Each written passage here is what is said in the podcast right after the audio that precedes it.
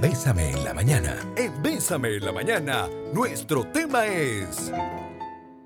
Ay, nuestro tema del día de hoy es enfermedades respiratorias de transición. Hoy vamos a conocer la diferencia entre esas enfermedades crónicas versus esas enfermedades eh, pues estacionales. Para eso tenemos con nosotros a la doctora Elizabeth Mesa, que ya es pues, invitadísima de la casa. Hola, doctora, ¿cómo está? Bienvenida. Ay, yo feliz, feliz de realmente pertenecer a esta familia de Bésame. Ah, muchas gracias. Porque realmente, créanlo, yo la escucho todo el tiempo, la música, todo es espectacular y pertenecer, por supuesto, a la familia de multimedios. Y así que este tema se las trae, chicos, ¿verdad? Sí. Bueno, justamente, doctora, ya que usted nos oye siempre, ¿usted qué piensa de las segundas oportunidades? Pues nos, yo creo nos venía que subiendo ahora. ¿Sí o no? Le voy a decir así, honestamente, por infidelidad no lo creo. Ajá. Tal vez por algún tropiezo, no de infidelidad, ¿verdad? De, mira, cometí un error, no te di la importancia que debías, eh, X motivo.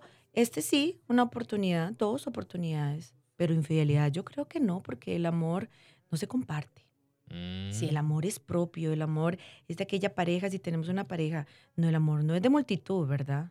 No estamos en la poligamia. Sí. Bien. Bueno, ahí Bien, está. Tienes razón, No. Pero como, como decía Jeff, bueno, esta es una semana en la que hablaremos de estas enfermedades también em, de transición y demás, porque ya estamos en una época en la que ya cambiamos, ya llegamos al invierno y bueno, ¿qué hacemos? ¿Cómo enfrentamos? Pero vamos a empezar por lo más importante, Doc. ¿Qué son enfermedades de transición o transitorias? Las enfermedades transitorias o de, tras- o de transición son aquellas que duran aproximadamente una semana. Máximo la podemos obtener dos semanas. ¿Y qué es la gran diferencia? Que la vamos a obtener por la época del, del- del año, ¿verdad? Entonces, hay enfermedades que las podemos adquirir cuando estamos en época de calor. Es impresionante. Y hay enfermedades que podemos adquirirlas cuando hay un, un clima más húmedo, cuando estamos en la época de lluvia. Por eso se llaman transitorias, que pasan por un periodo corto en nuestro cuerpo y que en muchos casos, ojo, se pueden volver en crónicas. son, muy, colos- muy, son muy pocos los casos, pero sí tienen esa, esa posibilidad. Vamos a darle como la definición similar a las agudas. Agudas crónicas. Agudas son las que duran temporalmente, ¿ok? Por una causa, en este caso viral o bacteriana, de, de unos 10 días máximo, a diferencia de las crónicas que ya permanecen en el cuerpo prácticamente para toda la vida, ¿verdad? Y que obviamente tienen diferentes causas, pero ambas tenemos que tener bastante cuidado. ¿Por qué? Porque pueden producirle mucho daño a nuestro cuerpo. Pongámosle nombre. ¿Cuáles son esas enfermedades entonces transitorias? Ok, vamos a ver las gripes. Gripes, una rinitis, estoy con una bronquitis, ¿verdad? Entonces, una faringitis, una laringitis. Vamos a hablar en cuanto a lo que es la parte respiratoria, ¿verdad? Que son muy características por este clima que ya estamos observando. En época caliente es muy fácil este, la faringitis. ¿Por qué? Porque se nos reseca la garganta. ¿Qué significa esto? Obtenemos, cuando hablamos, nuestro aire se mete y no solamente en nuestra, en nuestra parte gástrica, porque muchas veces es increíble que sentimos esos gases y esos eh, eructos. Los eructos son simple y llanamente aquel gas que por estar hablando tanto, ¿verdad? Este, no controlamos y se nos mete a nivel de la, de la parte del estómago. Así sucede que se nos va a irritar la faringe, que es una de las primeras partes de la garganta. Entonces empezamos a sentir esa carraspera. ¿Se acuerdan? Esa Ujú. carraspera que es, uy, algo me está... Exacto. Tengo algo ahí, tengo algo ahí. El famoso gallito, ¿verdad? Entonces eso es una irritación de también muchas veces de las cuerdas vocales, ¿verdad? Irritación de la faringe por cambios climáticos, el calor nos reseca, no tomamos mucha agua y eso no sucede. Una gripe, las gripes de ahora, sin, eh, obviamente eliminando lo que es el COVID, ¿verdad? La gripe por influenza, que es un tipo de virus. Entonces, ¿qué es lo que hacemos? Mira, fulanito andaba engripado, nos tocamos la mano, nos saludamos y claro, ya tengo esa, esa gripecita que va a durar un periodo de unos 10 días. Em, la faringitis, la conjuntivitis. Muy importante, los ojitos, hay que cuidarlos. ¿Por qué? Porque este clima también, no tanto la humedad, sino la parte seca, también nos va a resecar la parte de los ojos. Y entonces constantemente nos estamos haciendo que nos estamos em, rascando el ojo. Y esto va a conllevar a que se nos metan virus y bacterias a nivel de lo que es la conjuntiva, la parte blanquita de nuestros ojos. También la rinitis, muchas personas también con clima, eh, ahorita especialmente el clima frío, empezamos estornude que estornude y estornude y nunca lo, nunca lo habíamos eh, presenciado. El polen, eh, la humedad, hasta aún así, los, los, es increíble los químicos que utilizamos en nuestro cuerpo nos pueden producir rinitis, pero aguda, es decir, transitoria. Qué curioso, porque, por ejemplo, ahora cuando ya llega pues, este tiempo más frío, tal vez uno dice, ay, es que verás que yo le digo a Jeff, tengo como alergia, tengo como alergia, ¿verdad? Y como decís vos, la estornudadera y demás, eh, bueno, ahí es donde uno también tiene que conocerse a uno mismo, ¿verdad? Saber qué es lo que me está, cuál es la causa, qué me está afectando esto. Principalmente las causas ahorita eh, riníticas no son virales. Acordémonos que virus es lo que está en el aire, lo que podemos transmitir a la hora de conversar, a la hora de tocarnos, igual que las bacterias. Pero la rinitis por lo general no se conlleva o no tiene su causa una bacteria ni un virus. Es simplemente que nuestras fosas nasales, que son los huequitos, muchas veces se sobrehumedecen. Entonces de un pronto a otro decimos, mira, qué raro, no soy engripado, pero estoy con moco líquido. Ujú. ¿Qué significa? Que obviamente tanta contaminación también. La contaminación se va a juntar con lo que es la humedad del clima y va a hacer que nuestras fositas nasales, es decir, los huequitos, se nos eh, obstruyan, es decir, se nos hagan más pequeños. Y entonces comenzamos con a jalar porque no estamos jalando mucho aire. ¿Y qué es lo que pasa? Obviamente ya es el proceso de inflamación que hace que estemos botando el moquito por la nariz.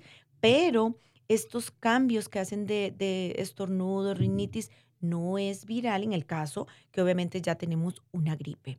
Puede ser la humedad, la contaminación, los químicos, que otra persona esté con nosotros a la par, ¿verdad? Muchas veces ese perfume tan fuerte se nos metió hasta el cerebro, ¿verdad? ¿Me ha pasado? Sí, Ha claro. pasado, sí.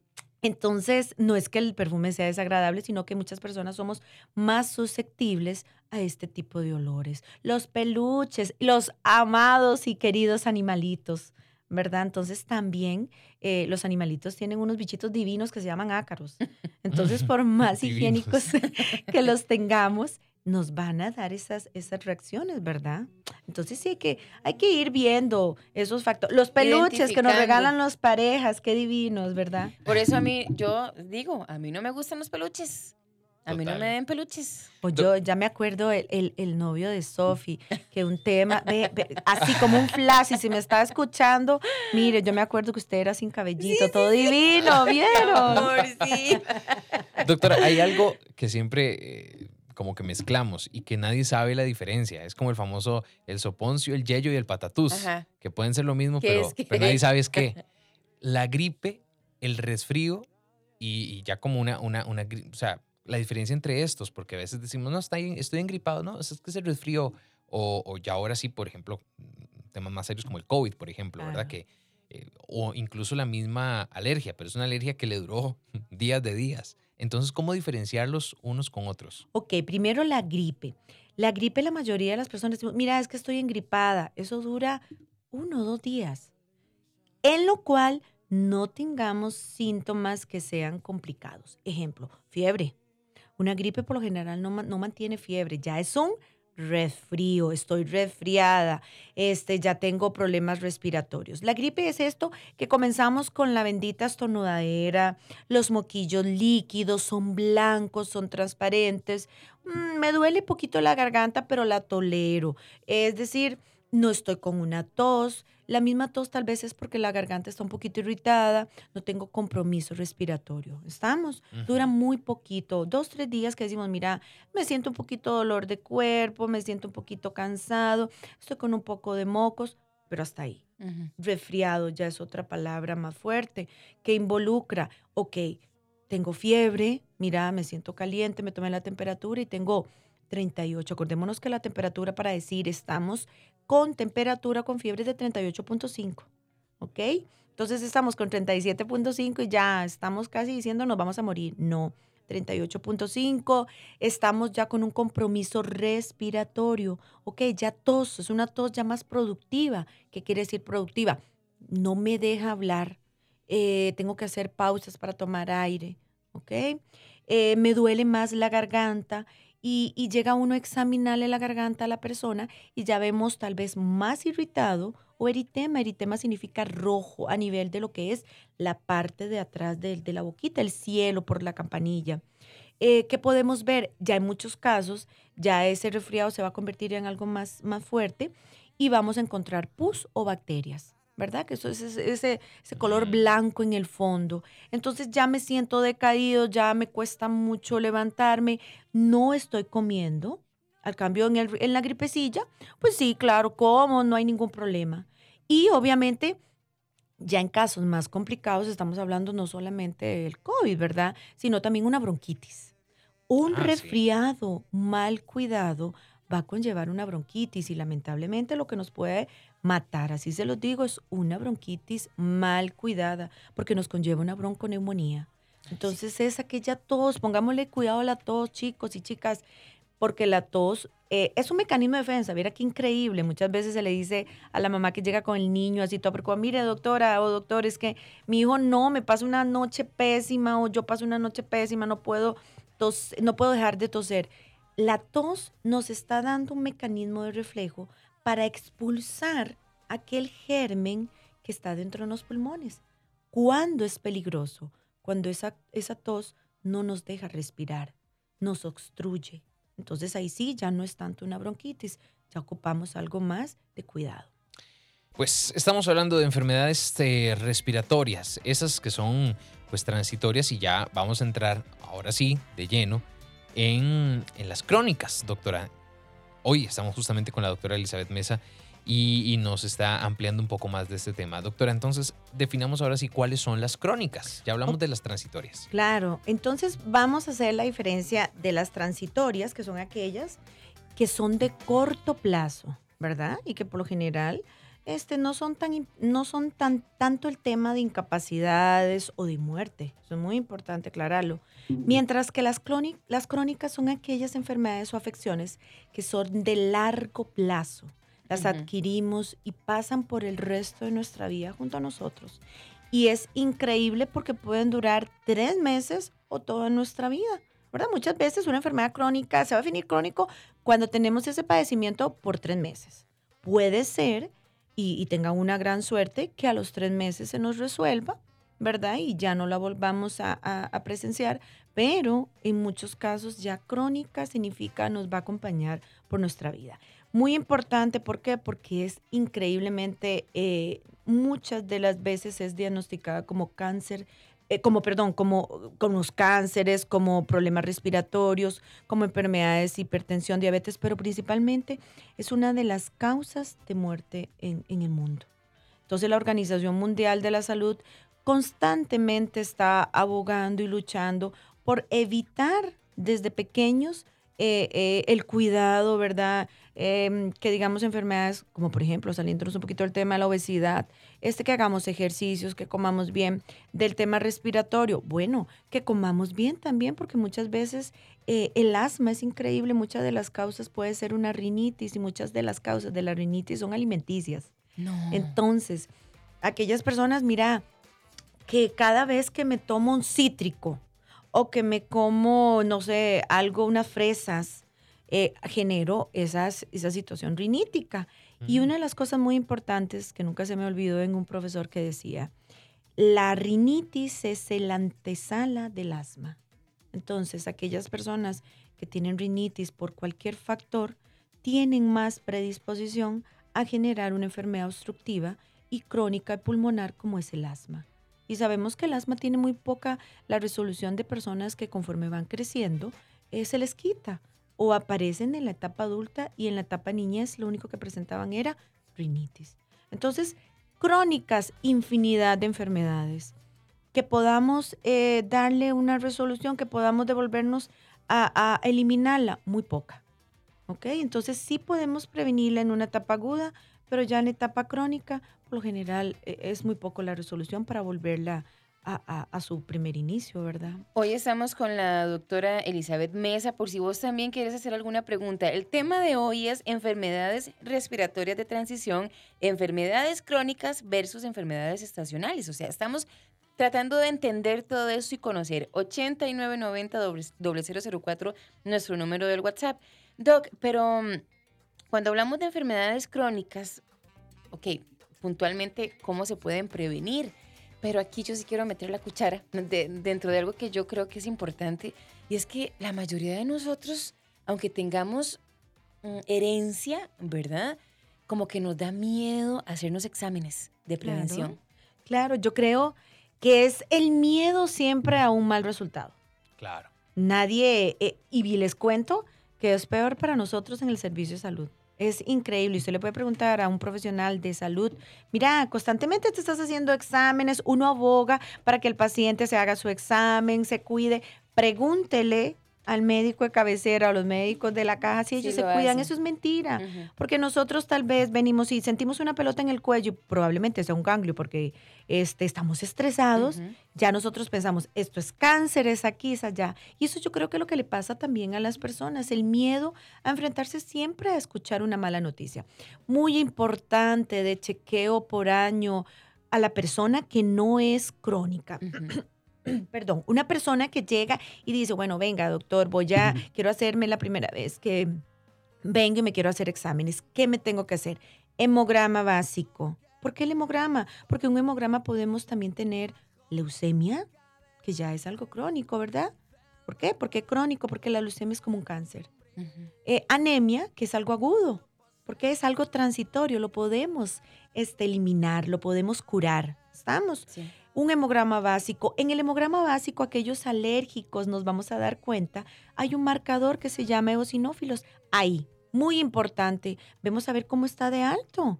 Entonces, yo qué raro, mira, eh, qué raro, constantemente estoy con unas alergias, no estoy seguro si es, eh, si es alergia, si es resfrío. Nos hacemos un hemograma porque hay un marcador que nos va a determinar si somos alérgicos en sangre, ¿verdad? Porque son alimentos o, sustancias que nos van a dar también alergia en forma de tópica, que también es en piel, y también en forma de estornudos. Por ahí nos damos cuenta a qué somos alérgicos. No, específicamente a qué, sino, que somos alérgicos. Somos alérgicos. Entonces ahí podemos ir buscando a aquel agente y eliminarlo para que esa rinitis aguda o transitoria se nos, no se nos convierta en algo crónico, como el asma. ¿Ok?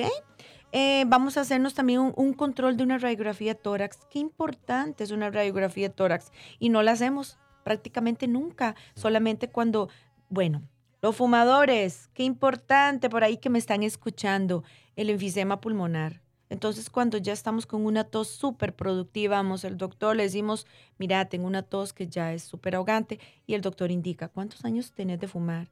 Estamos 10, 11, un año, dos, tres meses, porque acordémonos que eso no, no, tiene, no tiene medición de tiempo para un enfisema. Entonces ahí en el pulmón nos vamos a dar cuenta que hay una manchita y esa manchita significa enfisema pulmonar. También nos podemos dar cuenta con una radiografía si tenemos una bronquitis. También cómo está nuestra asma si somos ya crónicos o si esa tos corresponde a una enfermedad que nos está desarrollando a nivel de nuestro pulmón. Entonces pónganse a pensar qué importante. Vean qué fácil. Un examen de orina. ¿Qué es una infección de orina? ¿Una enfermedad crónica o una, enfermedad transitoria?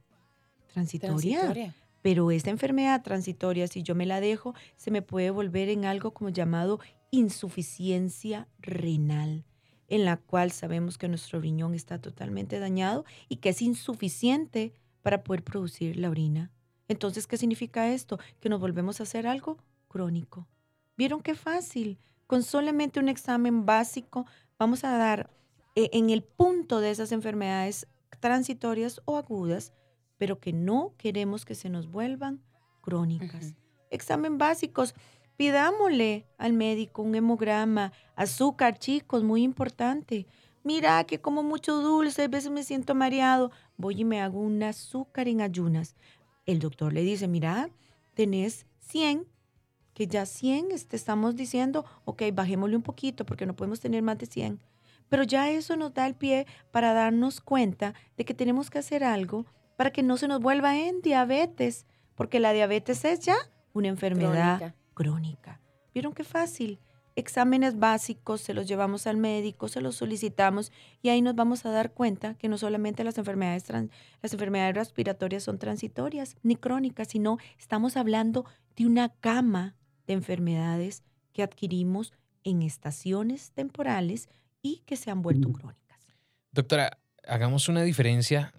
Hoy, hoy vengo como a, hacer diferencias. Gripe, Sinusitis versus rinitis. Porque hablamos mucho de, esto y a veces llegamos a la farmacia a pedir, ay, me da una pastilla para la rinitis o para la sinusitis, pero, pero no sabemos realmente ni qué es una ni qué es la otra, ni cuál es la diferencia entre ambas. Ok, estamos hablando que la rinitis prácticamente se podría decir que es un síntoma. ¿Ok? ¿Qué quiere decir rinitis? Inflamación de la nariz, de las fositas nasales. Entonces, yo puedo tener una enfermedad y que mi síntoma sea rinitis. Ejemplo, yo puedo tener gripe o puedo tener, eh, mm, eh, ¿cómo se llama esto? Eh, ya un problema respiratorio y tengo rinitis como consecuencia. Esa es aquella expulsión constante de un moquito, pero el moquito es de color blanco transparente, ¿ok? No es purulento, no es este oscuro, no es amarillo, no es verduzco. Eso es. Y me va a dar a consecuencia, como ya les dije, del clima, de los olores fuertes, hasta de alimentos. Cuando hablamos de sinusitis, es un resultado de la inflamación de los senos paranasales. Dirán, ¿y eso qué es? Los senos paranasales es lo que nos eh, rodea nuestros ojitos y parte de la nariz. ¿Ok? Entonces, aquellas personas que han sufrido sinusitis es espantoso porque no soportan la luz. El moco ya no es de color blanco, por lo general ya es un moco espeso y verduzco o amarillento. ¿Por qué? Porque ya se complicó y se volvió bacteriano. Estamos ya, la sinusitis se debe a una bacteria. Entonces tenemos que darle antibiótico. Ya una rinitis solo le damos antialérgicos. ¿Estamos? Entonces la persona tiene dolor de cabeza en una sinusitis, no tolera la luz, no tolera los ruidos y necesita eh, expulsar ese moco porque ese moco se fue a lo que es la cavidad de los ojitos. Por eso duele tanto esas zonas todo y si apretamos los ojitos eh, o las ojeras a las personas con sinusitis, sienten que, bueno, se les explota la cabeza literalmente. Entonces, ¿qué es lo que tenemos que hacer? Expulsar ese moco, pero no soplando, como hacemos con la rinitis, que nos, nos sacudimos la nariz y lo botamos, no es un antibiótico para que esa bacteria que está en esos huequitos, porque son huequitos, se nos vaya. Esa es la gran diferencia. Rinitis puede ser un síntoma de algo sinusitis ya se podría decir como una enfermedad. Ojo, la sinusitis muchas veces ya es crónica. Qué increíble. Hay personas que constantemente están, mira, que padezco de, de, de, sinusitis y ya están totalmente enmascaradas y prácticamente se les manda todos los días a tomar un antialérgico. ¿Ok? Porque ya ellos saben que si comienzan con esos moquitos, vamos a terminar con acúmulo eh, de bacterias. Entonces, esa es la gran diferencia. Muy bien. Tenemos muchas consultas al 8990-004. Acá llega un audio, escuchemos. Hola Jeff, Sofi, buenos días a la doctora también, que tenga un excelente inicio de semana. Yo estaba escuchando el programa y dije, yo tengo que opinar porque podría decir que soy el mejor ejemplo de lo que es tener ambos síntomas, rinitis, sinusitis. Desde que tengo aproximadamente 10 años, soy una persona que tengo alergia siempre, todos los días de mi vida estoy estornudando. Tiende en la cama, estornudo. El perfume, estornudo. Un cambio de, clima, estornudo. El aire acondicionado me hace muchísimo, muchísimo daño y vivo constantemente estornudando. Primero horrible, estornudo mal, porque además pues uno como que no aprende a estornudar. Y mm, segundo también durante algunos años di persecución a ver si era sinusitis y es así, tengo sinusitis. Tomé antibiótico, pero realmente podría decir que aprendí a vivir con eso. Entonces mi solución siempre es antialérgicos. Ya se me hizo algo crónico, tengo 28 años actualmente y de verdad que siento pues que a mí la cabeza me explota siempre, además de que la gente me ve pésimo porque no es agradable estar viendo a una persona moqueando y estornudando cada día de su vida. Yo le digo a la doc que si todavía se puede hacer algo conmigo, veo que recomendó una radiografía, si no me equivoco, radiografía. Em, pero bueno, yo que me considero una persona sumamente alérgica, sinusitis, rinitis y todo lo que termina en itis, ¿se puede hacer algo con esto o definitivamente tengo que aprender a, aprender a vivir con esto? Adicional, bueno, ahorita tengo alergia. Adicional, eh, por ejemplo, me han dicho siempre que tengo mis bolsitas estas que están en la nariz, no recuerdo en este momento el nombre, súper inflamadas, siempre expuestas, más grandes que las de las demás personas y eso también pues me afecta. Un abrazo a los tres. Gracias. Gracias. Qué belleza, pobrecita. Yo creo que este es un, es un de todos los días. Es un tema de todos los días. Mi corazón, esas hermosas bolsitas se llaman ceros, senos para, paranasales, ¿verdad? ¿Qué es lo que podemos hacer? Yo le aconsejo hacerse una prueba que se llama inmunoglobulina E. Esto es una valoración de cuántos anticuerpos estamos nosotros produciendo, eh, valga la redundancia, en nuestro interior, en nuestro, nuestro sistema. ¿Por qué? Porque muchas veces nuestros soldaditos no están defendiendo bien esa batalla, no están luchando bien correctamente. Entonces, ¿qué es lo que es? Es como una especie de mapeo, estamos hablando del mapeo, este, para determinar específicamente cuáles son aquellos factores que realmente nos están desencadenando esa reacción alérgica. Y qué triste decir, tengo que vivir toda mi vida con eso, ¿verdad? Porque al rato es alérgica a dos, tres cosas que puedan ser modificables, pero todavía no sabe cuáles son. Sí, claro. Y entonces dice, mira, ya tengo que andar todo el tiempo con el antialérgico. Acordémonos que los antialérgicos como la mayoría de los, de los medicamentos, pasan por el hígado y ese higadito hay que cuidarlo mucho, mucho, mucho, ¿verdad? Entonces también no es decir, bueno, tengo mocos, ya yo me acostumbré y me tomo el antialérgico y sigo mi vida día con día. No. ¿Por qué? Porque ya vemos en el caso de ella, ya lo, lo, lo agudo se convirtió en qué? En crónico. En el caso de la sinusitis, y la sinusitis por lo general está dándole también antibiótico constantemente a la persona, aparte que daña el estómago, daña también el hígado. Yo a mi amiga le aconsejo, vamos, mi amor, yo sé que cuesta mucho solicitar en la caja que nos remitan a un, a un alergólogo, pero si podemos, lo hacemos. En el momento que le insistimos al médico, mire ya, el médico general, mire ya, yo no puedo, me duele mucho, nos ponemos un poquito aparatosos, ¿verdad? En la situación. Y una vez que logremos la cita este, con el alergólogo, ya él sabe que es un mapeo o una valoración de la inmunoglobulina E, que es la defensa de nuestros de nuestros em, bichitos que andan por ahí protegiéndonos. Así que no diga que toda la vida tenemos que vivir con eso. Busquemos soluciones para poder este, no hacerlo ya crónico por siempre, ¿verdad? Dice por acá, yo tengo muchas alergias y mucho calor me hace daño y mucho frío igual. El calor me da comezón en el cuerpo y ahora tengo seis años con una dermatitis que he usado de todo y me han dicho que la temporada fría lo aumenta y que también por ese motivo es la dermatitis. He hecho de todo pero nada me mejora. Estornudo todo el día y siempre quedo cansada y con un leve dolor de cabeza, como tipo resfrío.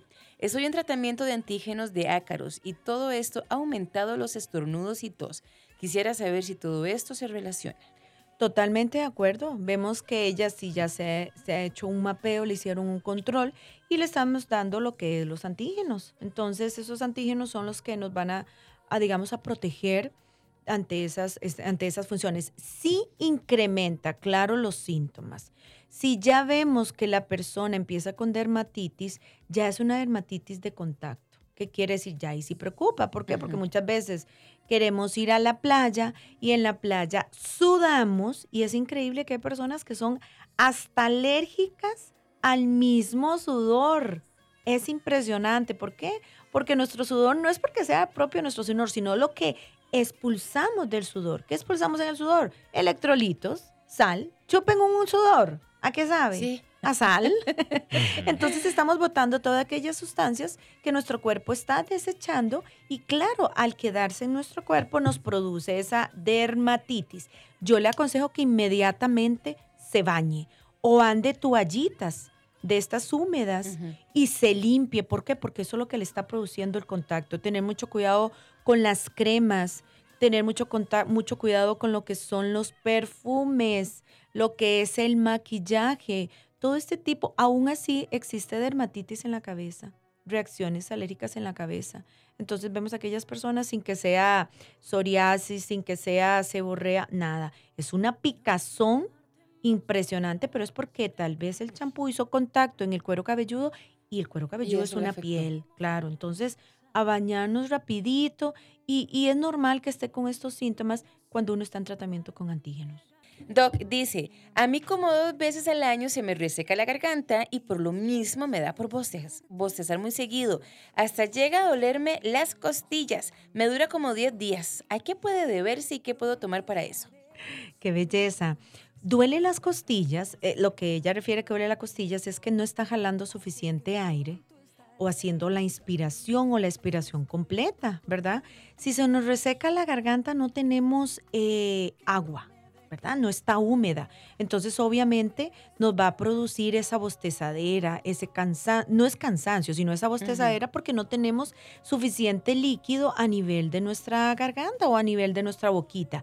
Y lo que ella refiere, que le, que le duele hasta la costilla, es lo mismo, que no hace una inspiración una expiración completa, porque es increíble que hasta nuestra saliva es importante, ¿verdad? Para hacer todas esas funciones. Entonces yo le aconsejo andar siempre hidratadita, bastante agua, más que sabe que se le deshidrata la, la boquita por estas épocas y principalmente por el calor. Mucha, mucha agua. Em, por acá dice, hola chicos, buenos días. Em, mi hija de 20 años empezó con fiebre. El médico que la vio le diagnosticó una bronconeumonía basal en el pulmón izquierdo. Ella actualmente está eh, con tratamiento. El sábado tomó la última dosis de antibiótico. Aún está con tos con flema. Mi consulta es, ¿qué puedo hacer? Eh, ¿Puedo hacer una placa para ver si lo que ha tomado le ha hecho bien? Qué bien, bueno, acordémonos, ya una bronconeumonía fue una complicación que, que no estoy diciendo jamás que se dejó, ¿verdad? Pero es increíble lo que una bacteria puede lograr en nuestro organismo, ¿verdad? Muchas veces hasta el antibiótico no es el indicado. Entonces tenemos que dar una doble dosis de antibiótico.